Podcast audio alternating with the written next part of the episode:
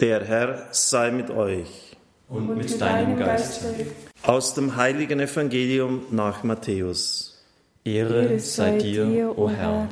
In jener Zeit sprach Jesus zu seinen Jüngern, ihr seid das Salz der Erde. Wenn das Salz seinen Geschmack verliert, womit kann man es wieder salzig machen? Es taugt zu nichts mehr. Es wird weggeworfen und von den Leuten zertreten. Ihr seid das Licht der Welt. Eine Stadt, die auf einem Berg liegt, kann nicht verborgen bleiben. Man zündet auch nicht ein Licht an und stülpt ein Gefäß darüber, sondern man stellt es auf den Leuchter. Dann leuchtet es allen im Haus. So soll euer Licht vor den Menschen leuchten, damit sie eure guten Werke sehen und euren Vater im Himmel preisen. Denkt nicht, ich sei gekommen, um das Gesetz und die Propheten aufzuheben. Ich bin nicht gekommen, um aufzuheben, sondern um zu erfüllen. Amen, das sage ich euch, bis Himmel und Erde vergehen, wird auch nicht der kleinste Buchstabe des Gesetzes vergehen, bevor nicht alles geschehen ist. Wer auch nur eines von den kleinsten Geboten aufhebt und die Menschen entsprechend lehrt, der wird im Himmelreich der Kleinste sein. Wer sie aber hält und halten lehrt, der wird groß sein im Himmelreich. Evangelium unseres Herrn Jesus Christus. Lob, Lob sei dir, Christus. Liebe Zuhörer, liebe Zuschauer, liebe Brüder und Schwestern im Herrn, ich werde heute natürlich zum Tagesheigen etwas sagen und ich folge hier den Ausführungen von Schisbert Kranz in dem Buch Zwölf Reformer, das nur noch antiquarisch erhältlich ist. Das ist eine sehr gut recherchierte Biografie über den Heiligen. Diese sind immer auch leuchtende Beispiele entsprechend dem Evangelium Stadt auf dem Berg, die uns Ansporn sein können. Nachdem Canisius in Rom die Professgelübde abgelegt hatte, wurde er 1549 von Ignatius, das der Gründer des Jesuitenordens, er war der erste deutsche Jesuit, nach Deutschland gesandt. Deutschland sollte bis ans Ende seines Lebens ein Arbeitsfeld bleiben. Welch ein Arbeitsfeld. Der 28-jährige Canisius muss sich vorgekommen sein wie ein Mann, den man mitten in die Sahara führt mit dem Auftrag, hier einen Park anzulegen. Neun Zehntel der Bevölkerung Deutschlands war vom katholischen Glauben abgefallen. Der Rest stand der protestantischen Offensive zaghaft verwirrt und so gut wie führerlos gegenüber. Mehr als 30 Jahre waren seit Luthers erstem Auftreten vergangen und noch immer siechte die Kirche im Zustand der Zersetzung dahin. Die alten Missstände wucherten fröhlich weiter, den protestantischen Attacken zum Trotz, den Bemühungen der katholischen Reformer zum Hohn. So tief und seit so langen Jahrhunderten hatten sich die Übel eingefressen, dass sie nicht von heute auf morgen beseitigt werden konnten. Die Erneuerung bedurfte einer zehn Arbeit von Generationen. Sie bedurfte vor allem frommer und tatkräftiger Bischöfe und Priester. Daran fehlte es seit langem. Als die Glaubenserneuerung sich über Deutschland ausbreitete, gab es kaum einen deutschen Bischof, der sie zur Verteidigung der Kirche erhob. Was für eine Schande, liebe Zuhörer. Wissen Sie, da werden Versprechen abgelegt und auch das Rot beim Kardinal soll das Blut darstellen. Und wenn man da diesen Siegel überreicht bekommt, dann legt man da vor dem Volk die Versprechen ab, dass man die Kirche bis zum Blut verteidigt. Und sobald es darauf ankommt, macht man gar nichts. Er legt dann auch dar, wie die Bischöfe sie in ihren Palais verschanzt haben. Am Anfang haben sie die Krise vollkommen ignoriert und dann später nur noch geschaut, wie sie sich selber mit ihrem Hofstaat in Sicherheit bringen können, wenn es da mal kritisch werden könnte. Es gab kaum einen deutschen Bischof, der sich zur Verteidigung der Kirche erhob, doch manche Bischöfe, die von der Kirche abfielen. Das Übel, das sich von oben her ausgedehnt hatte, konnte nur noch von oben her erfolgreich bekämpft werden. Und dann machen wir jetzt einen Sprung ans Ende des Lebens von diesem Mann. Jetzt haben Sie die Ausgangsposition kennengelernt. Der heroische Einsatz von Canisius blieb nicht vergeblich. Man hat richtig gesagt, es sei vorzüglich das Verdienst von Petrus Canisius, dass West- und Süddeutschland, in Köln hat der Kardinal Hermann von Wied schon protestantische Prediger eingeladen und Canisius ist im letzten Augenblick mit Hilfe des Kaisers Karls V. gelungen, diesen Mann abzusetzen. Sonst wäre Köln und die ganzen Rheinlande auch noch verloren gegangen, dem katholischen Glauben dass West- und Süddeutschland, auch unsere bayerische Heimat, große Teile Österreichs und Böhmens, Tirols und der Schweiz dem katholischen Glauben erhalten blieben oder wiedergewonnen wurden. Die Konfessionskarte Mitteleuropas beträchtlich verändert zu haben, ist ein gewaltiger Erfolg. Wichtiger ist aber die Feststellung, dass es Canisius gelang, weite Teile der katholischen Bevölkerung Deutschlands wieder zu lebendigen Christen zu machen, die ihren Glauben kannten. Das ist das Entscheidende. Die ihren Glauben kannten. Sie wussten einfach nichts mehr. Was ist richtig, was ist falsch. Auch die, die Katechismen von dem Martin Luther hat einen hervorragenden Katechismus herausgebracht und auf katholischer Seite war gar nichts. Und diese Lücke hat er erkannt. Ich werde gleich darauf eingehen. Er gehörte zu jenen Heiligen, mit denen Gott eines der erstaunlichsten Wunder der Geschichte wirkte. Die Papstkirche, die um 1520 so morsch war, dass sie fast zusammenstürzte, es war die Zeit der Boccia-Päpste, stand 80 Jahre später fester und sicherer denn je zuvor da. Im Glanz zahlloser neuer Heiliger, neuer Kirchenlehrer, neuer Orten und neuer Länder. Eine Stadt, die auf dem Berg liegt, ein Zeichen unter den Völkern. Also so schnell sind da auch Reformen möglich und, und wirksam, vor allem wenn man jetzt den Ausgangszustand betrachtet. Man kann über diesen großen Heiligen jetzt äh, vieles sagen. Ich möchte einfach mal auf seinen Charakter, auf seine Art eingehen. Canisius verfügte über eine erstaunliche Belesenheit, die sich auf die Klassiker des heidnischen Altertums ebenso ausdehnte wie auf die Autoren des Mittelalters und des Humanismus. In der Welt der Kirchenväter war er zu Hause wie wenige. Er hat sogar die Schriften von Cyril von Alexandrien und Leo dem Großen veröffentlicht, die genauer und vollständiger waren als die früheren Editionen, also historisch kritisch gearbeitet. Hat also die, die Schriften der Kirchenväter gekannt. Zugleich wusste er Bescheid über sämtliche theologischen Neuerscheinungen auf dem Büchermarkt. Hat sich an der Gegenwart orientiert. Die Bibel kannte er fast auswendig. In seinen Schriften, selbst in seinen privaten Briefen, führt er dauernd Stellen aus dem Alten und Neuen Testament an. Er hatte sowohl den philosophischen als auch den theologischen Doktorgrad und war eine gefeierte Größe im akademischen Leben Deutschlands.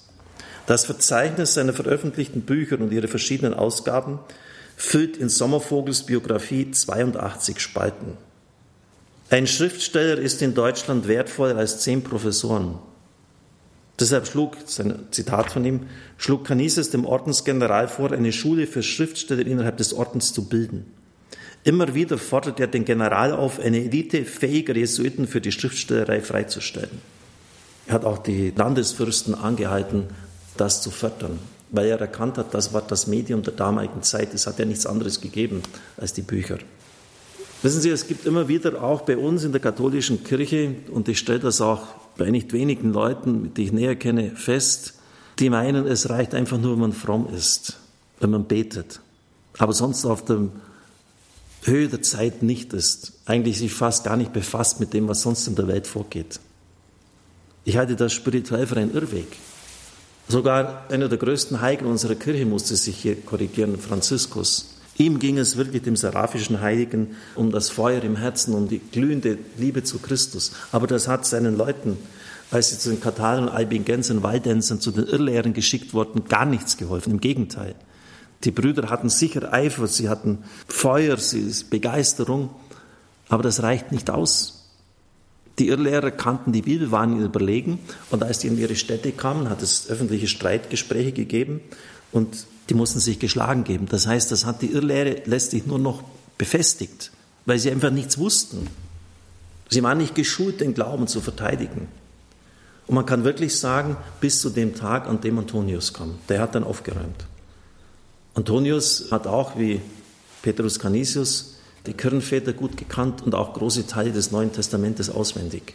Und deshalb ist er Ketzerhammer geworden, weil er Wissen hatte. Sie brauchen ja nur seine Predigten mal nachlesen, wie belesen dieser Mann war. Oder denken Sie an die große Teresa von Avila, sicher einer der größten, die größten Heiligen aller Zeiten. Sie hat immer wieder darauf Wert gelegt, dass die Beichtväter auch belesen sind weil sie selber erlebt hat, was ein nur frommer bei ihr angerichtet hat. Die hatten keine Ahnung von den Gesetzmäßigkeiten des geistlichen Lebens und waren dann zutiefst erschrocken, als sich da so diese mystischen Dunkelheiten, die ganz normal sind auf dem Weg zu Gott, eingestellt haben. Und dann musste man mit dem eigenen Blut Glaubensbekenntnisse verfassen, ständig Generalbeichte, weil es Ignoranten waren. Das ist schon wichtig. Es braucht nicht jeder von uns ein Doktoratstudium haben und neun Jahre Theologie wie ich oder sonst irgendetwas. Aber wenn jeder Sektierer an unserer Haustür uns aus dem Sattel heben kann, jeder Zeuge Jehovas, der bei uns anklopft, dass wir dem nicht einmal rausgeben können, weil wir die einfachsten, die elementarsten Dinge nicht wissen, dann ist Änderungsbedarf angesagt. Und das hat Petrus Canisius erkannt. Und das war ein heller Kopf. Ein weiterer Punkt. Canisius bekämpfte unnötige Schärfe im Ausdruck bei anderen und auch bei sich selbst. Er sprach nie im Zusammenhang mit den Protestanten von Irrlehrern. Nicht einmal Lutheraner, er sprach einfach von den neuen Lehrern. Einem Professor, der ihm einige seiner Schriften vor der Drucklegung zur Begutachtung vorlegte, antwortete er, Gelehrte Männer sind mit mir der Ansicht, dass in ihren Schriften vieles milder ausgedrückt werden sollte. Besonders wo sie mit den Namen Calvins, Melanchthons und ähnlicher Leute ein unbilliges Spiel treiben. In solche Redeblüten zu schweigen ist das Privileg der Demagogen, aber nicht die Art eines guten Theologen.